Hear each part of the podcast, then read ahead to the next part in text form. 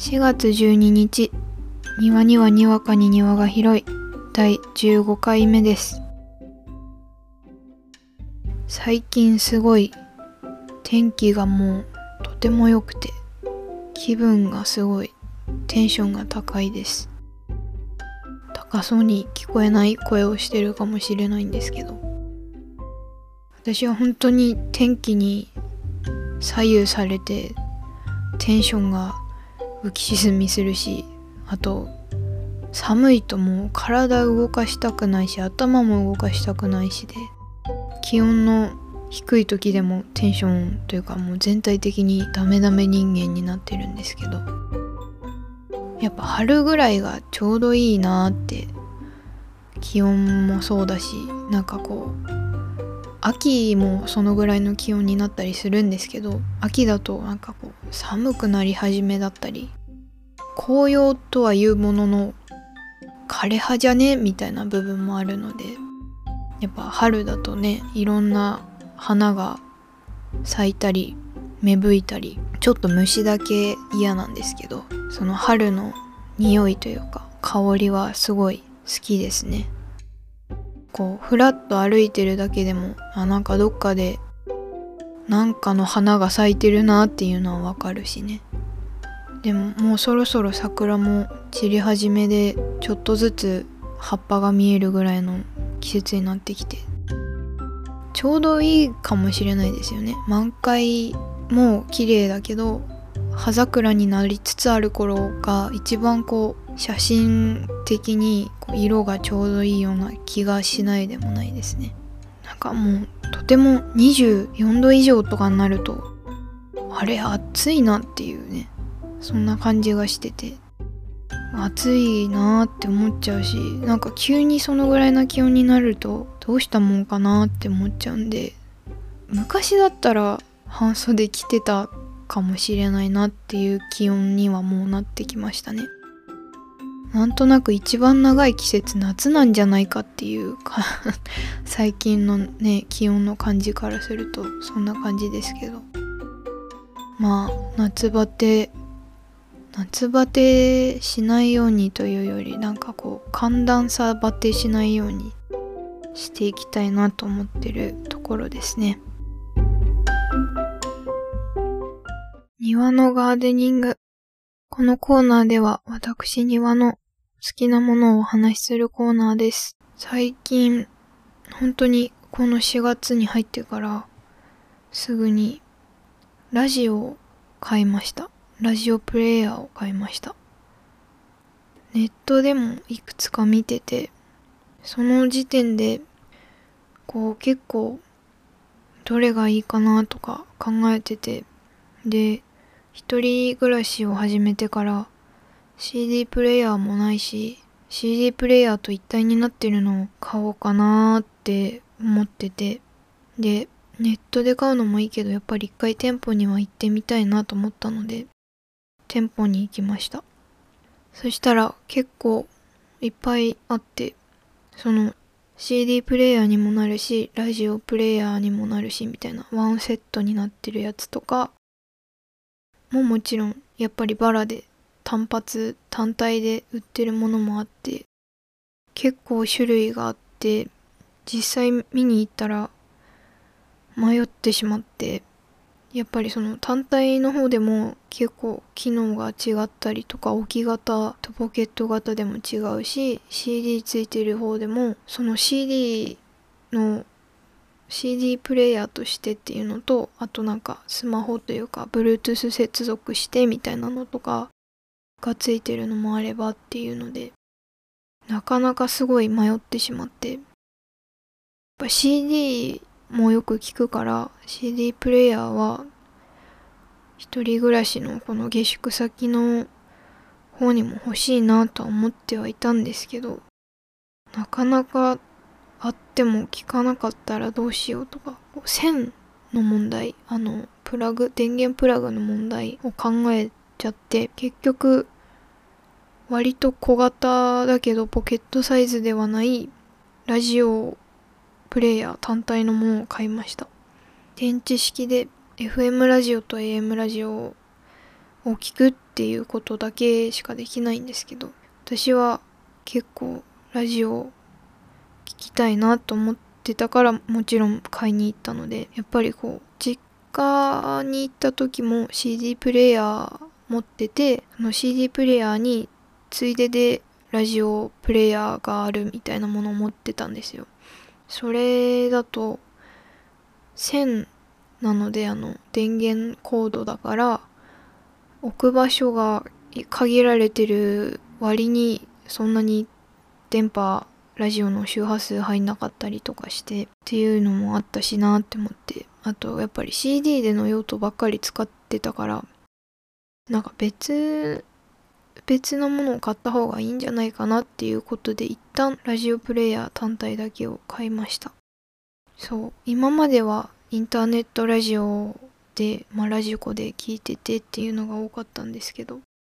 やっぱり意外と携帯での充電がねなんかこうガビガビになってくんでそれは嫌だなと思ったし。そうねちょっとやっぱり時報とかも入るじゃないですかラジオって。でそれがインターネットの、まあ、昔よりはきっと良くなったんだと思うんですけど関係で若干だけ遅れるからまあそれも気になるしっていうのでラジオはラジオで楽しみたいなって思っててちゃんとそのチューニングしてっていうので楽しみたいなって思ってたんで結構嬉しくて。でその電池式ので買ったから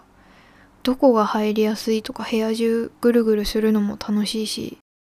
なんかこの曲この周波数はこの場所でしか部屋狭い部屋なんですけど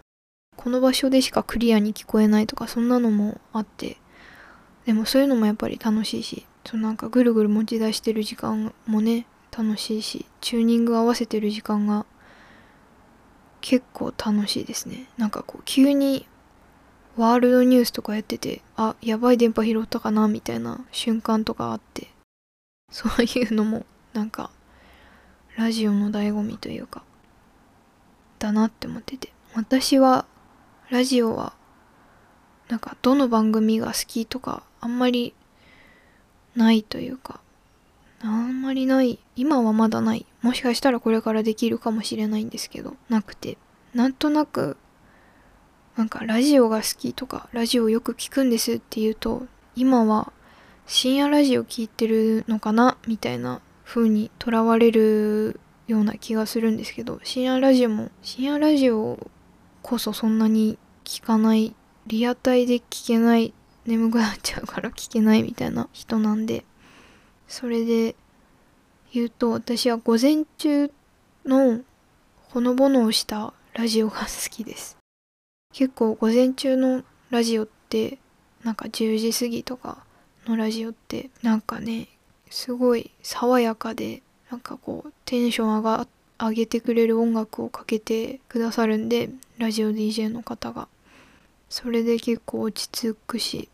その10時過ぎとかお昼になってくるとなんか食べ物の話題が出たりとか結構こううちの子供がみたいなファミリー的なお話が入ってたりとかしてその時間のラジオが結構好きですね。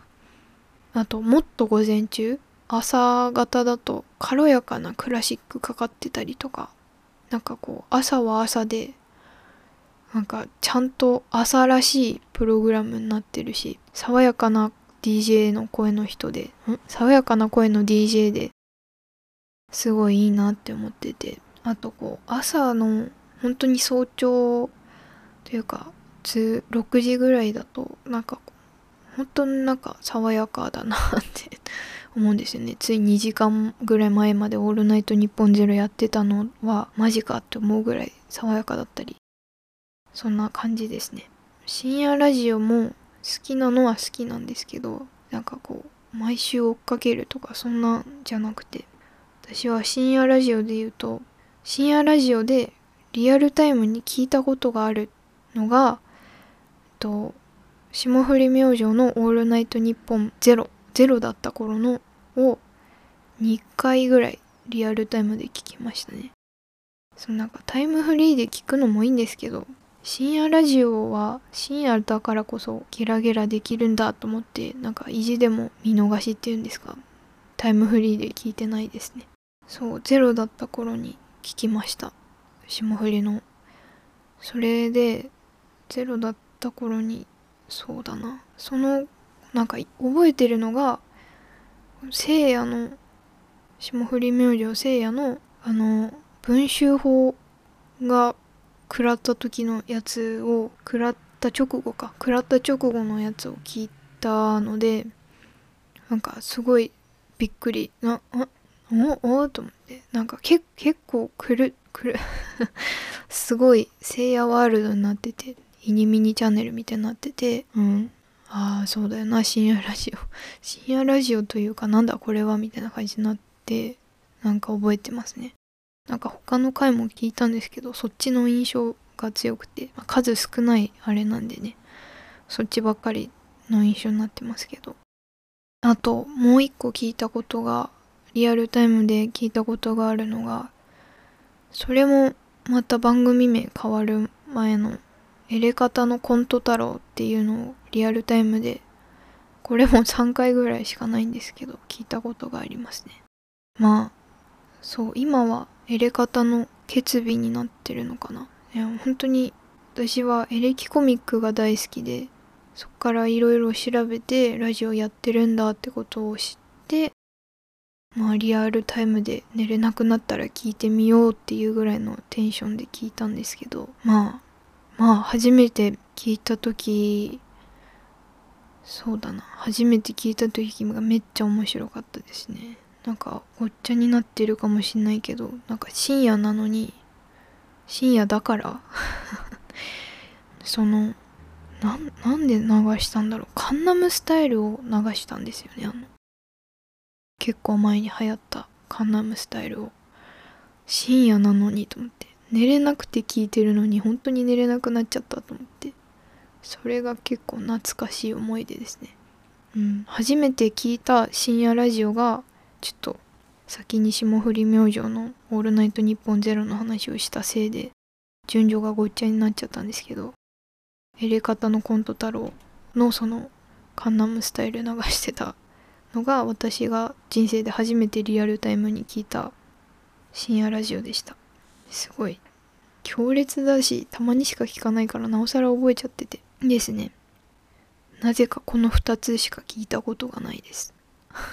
私そうあとエレカタの決備になってから一回も聞いたことないのであと霜降りも「オールナイトニッポンゼロじゃなくなってから一回も聞いたことないんでちょっと寝れなくなったら聞こうかなって思ってますね。そう。エレキコミック好きなんだよな。エレキコミックうん。エレキコミック好きなんですよね。何何で知ったかあんま覚えてないんですけど。なんかいろいろ調べてる行く中で借金の猫っぱちの声が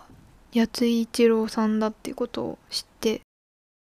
そうそれでええ、と思っててでそのエレカタのコント太郎を聞いた時になんか聞きなじみあるわとやっぱちっちゃい時に聞いてたちっちゃい時でまあ小学校の頃に聞いてた猫っぱちの声だしなと思っててそしたら樹木さんも片桐さんエレキコミックじゃなくてラーメンズの片桐さんだからそう借金の樹木さんが片桐さんだからすごいああそっかそうだよな。あなんかこの声時間帯は全然違えどすごい懐かしいなって思って初めて聞いた時は思ってましたね。そういう年代の時に聞いたものって意外と残るし、よかったですけどね。借金も終わっちゃってね。私、最終回だけ見ました。3月31日かな。うん、30だっけやってて。なんか、まあ、子供番組っていうか、教育番組だし、NHK、E テレだし、淡々と終わってはいったんですけど、意外と、うん、結構いい感じに終わりって感じで終わっていきましたね。小学校卒業してからもう見なくなっちゃって。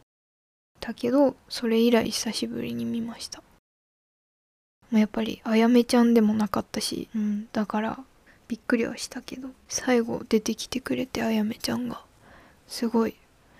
感慨深い終わり方だし森に帰ったみたいな終わり方しててよかったなと思いますね。あの「おはようさん」っていう歌がすごいちゃんと目覚ましっぽくていいなと思って。サブスクっていうか Apple Music で調べたらあったからあれ目覚ましにしようかなと思ったところでした。めっちゃラジオを買ったって話から脱線して借金の話しちゃった。あそう。で目覚ましの話で思い出したんですけどそのラジオを買う時にオンタイマー付き？だから目覚まし機能みたいなの付きのラジオを買うか迷ってて例えば6時にアラームをセットするように6時になったらラジオがつくっていうようなラジオを買おうかなと思ったんですけどまあそれは機能が増えすぎるかなっていう感じもしたしいっかと思って。やめました。でもやっぱ理想はそういう風な感じのが良かったりはしたかなっていろいろ今になって思ってますね。私は朝のラジオの爽やかさがだいぶ好きなので。深夜ラジオはリアタイしたいし寝れなくなった時に聞きたいから。うんそんな感じかな。あとそう。夜というか深夜深夜とまではいかないあの9時10時か。10時過ぎはやっぱり中高時代にスクールオブロックをめちゃくちゃ聞いてたのでスクールオブロックなんか手持ちぶたさになると聞いちゃうっていうのがありますね。ラジオの学校っていうコンセプトがすごい好きでした。ラジオライフはいいですね。最低限の生活にはですね。何とまでは言わなかったな。でも電池式だからすぐなくなんないかが心配なんで炭酸電池いっぱい買おうかなと思ってます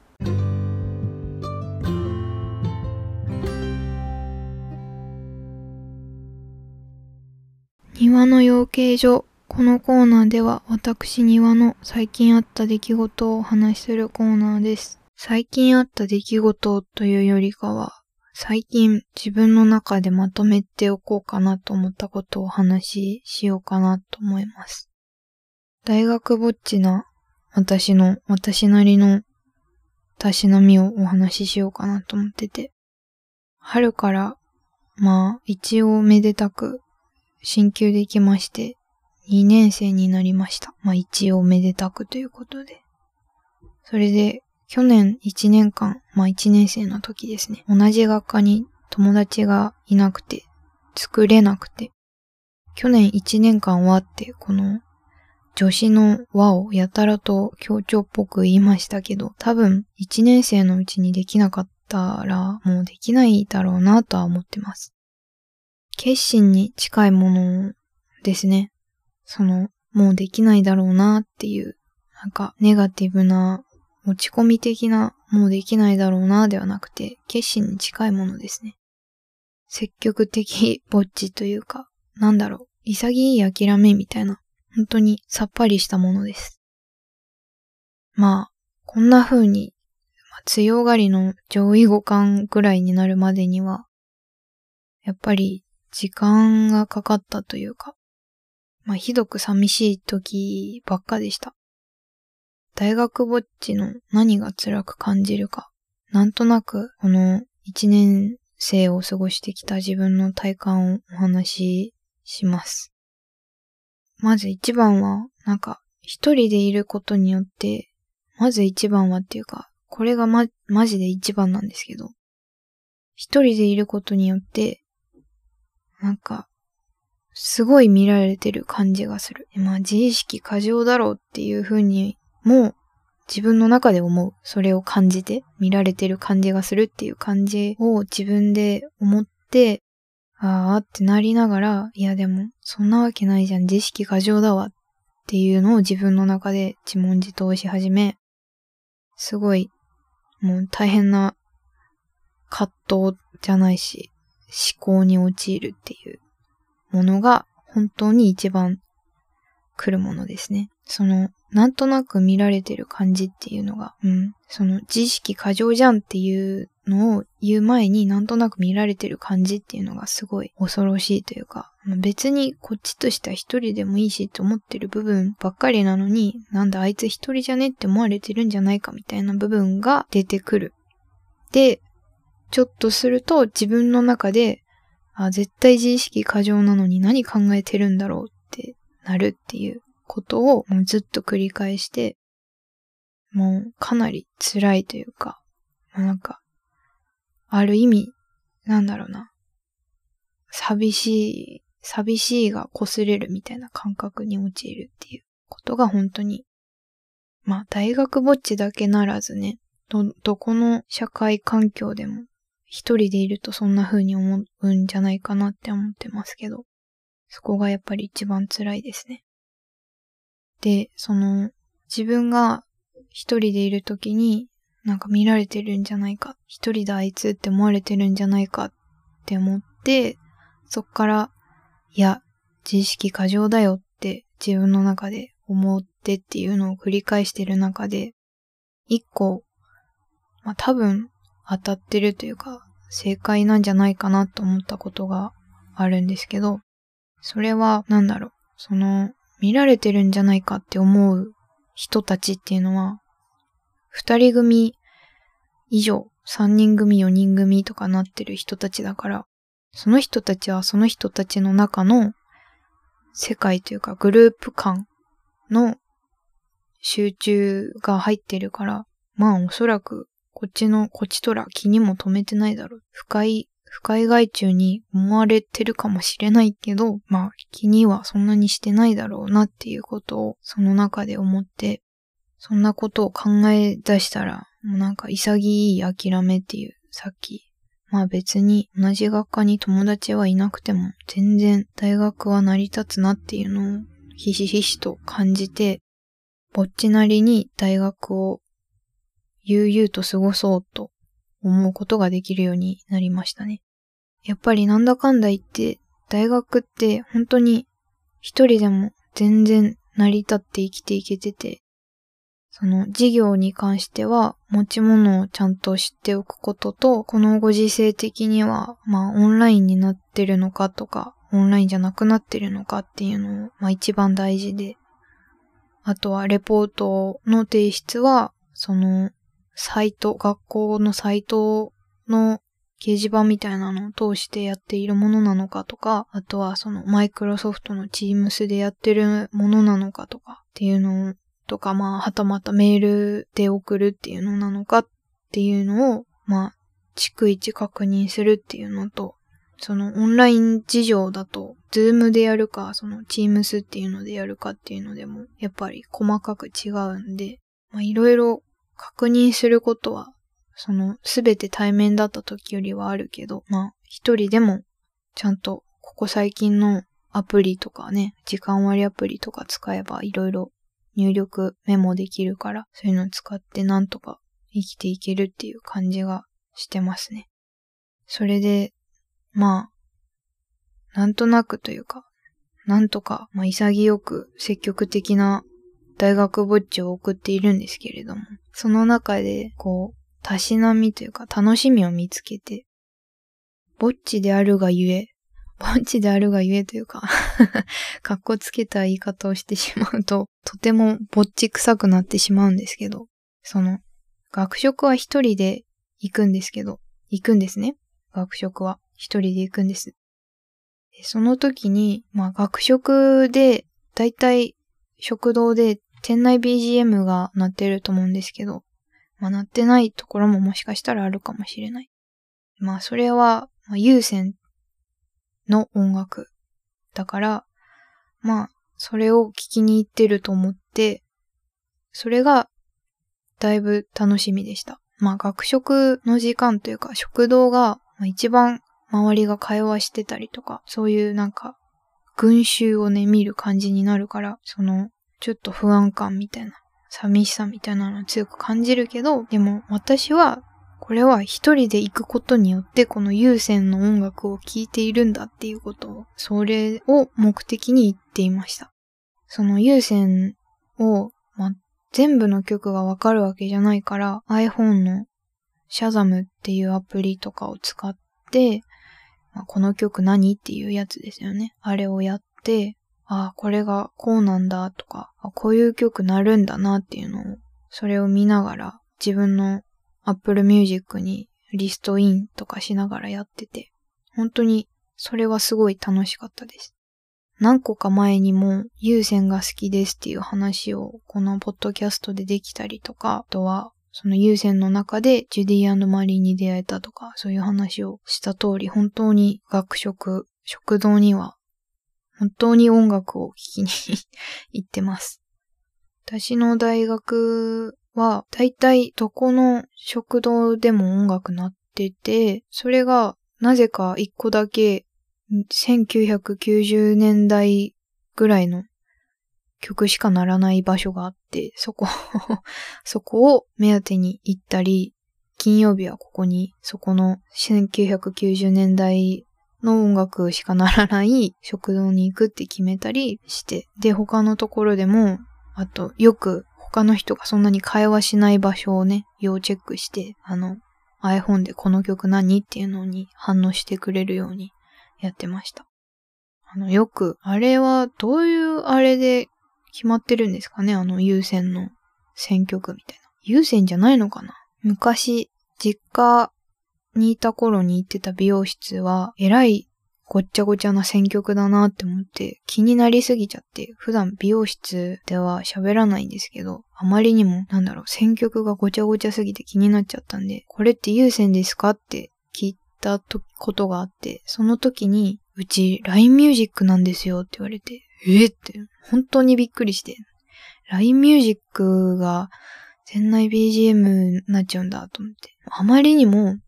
その、当時の流行りの曲が繰り返されすぎるし、洋楽はすごい有名なのなのに古いのがかかったりとかなんかすすごいごっちゃごちゃしてたんで、とても気になって聞いたらそんなことがあったから、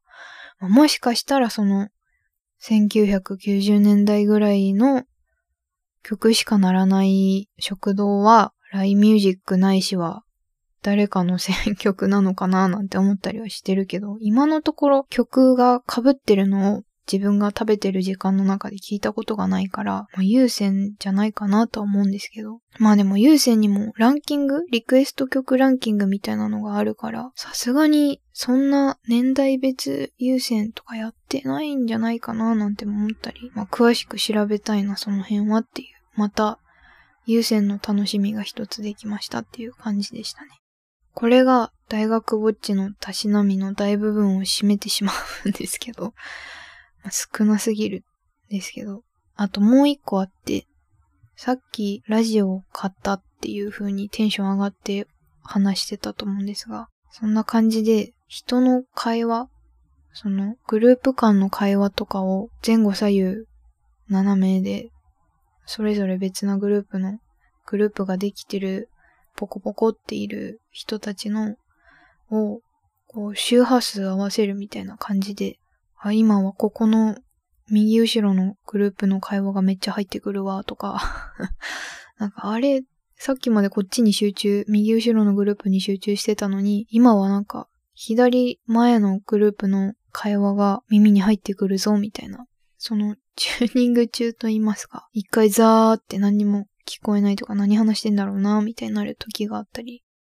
そんな感じで、こう人たちの、人々の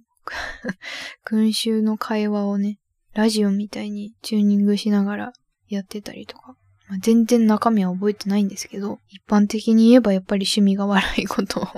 やってますね。あとは、同じ学科に友達がいないから、その同じ学科の子がいなさそうなサークルに入ってみるっていうのをやったりしてました。それはそれで、なんか何やってんだろうな自分ってすごいなるんですけど、それはそれでいいものを得られてるんじゃないかなとは思うようにしてますね。得られてないかもしれないんで、あれですけど。まあ、基本私はすごくネガティブでマイナス思考なので、ポジティブに話す、話せることっていうのがあんまりないけど、楽しいとか、そういう感情はあるにはあるから、そういうことを見つけるっていうのが意外とできたのかなと思います。もっと積極的ぼっちをね、極めていきたいと思います。本当に一人でいるっていうのは、ね、見え方、見られてる風な風に思っちゃうと結構縮こまっちゃうけど、なんか、まあ自分、その、周りが3人グループとか4人グループとかが、その彼らのグループに集中してるんだったら、その4人間の会話とかに集中してるんだったら、それと同じように私は一人っていうものに集中しようと思って見られてる感っていうのはなくそうぜって公平に生きようかなっていう風に思って過ごしてました。そうそう。なんか、いいことを今言おうとしたんですけど、大学ぼっちの人の助けになれればみたいないいことを言おうとしたんですけど、まあ、大学ぼっちな人はきっと自分で何かを見つけるのには絶対長けてるから、そんなことを言う必要はねえなと思って言うのをやめました。そんな感じですかね。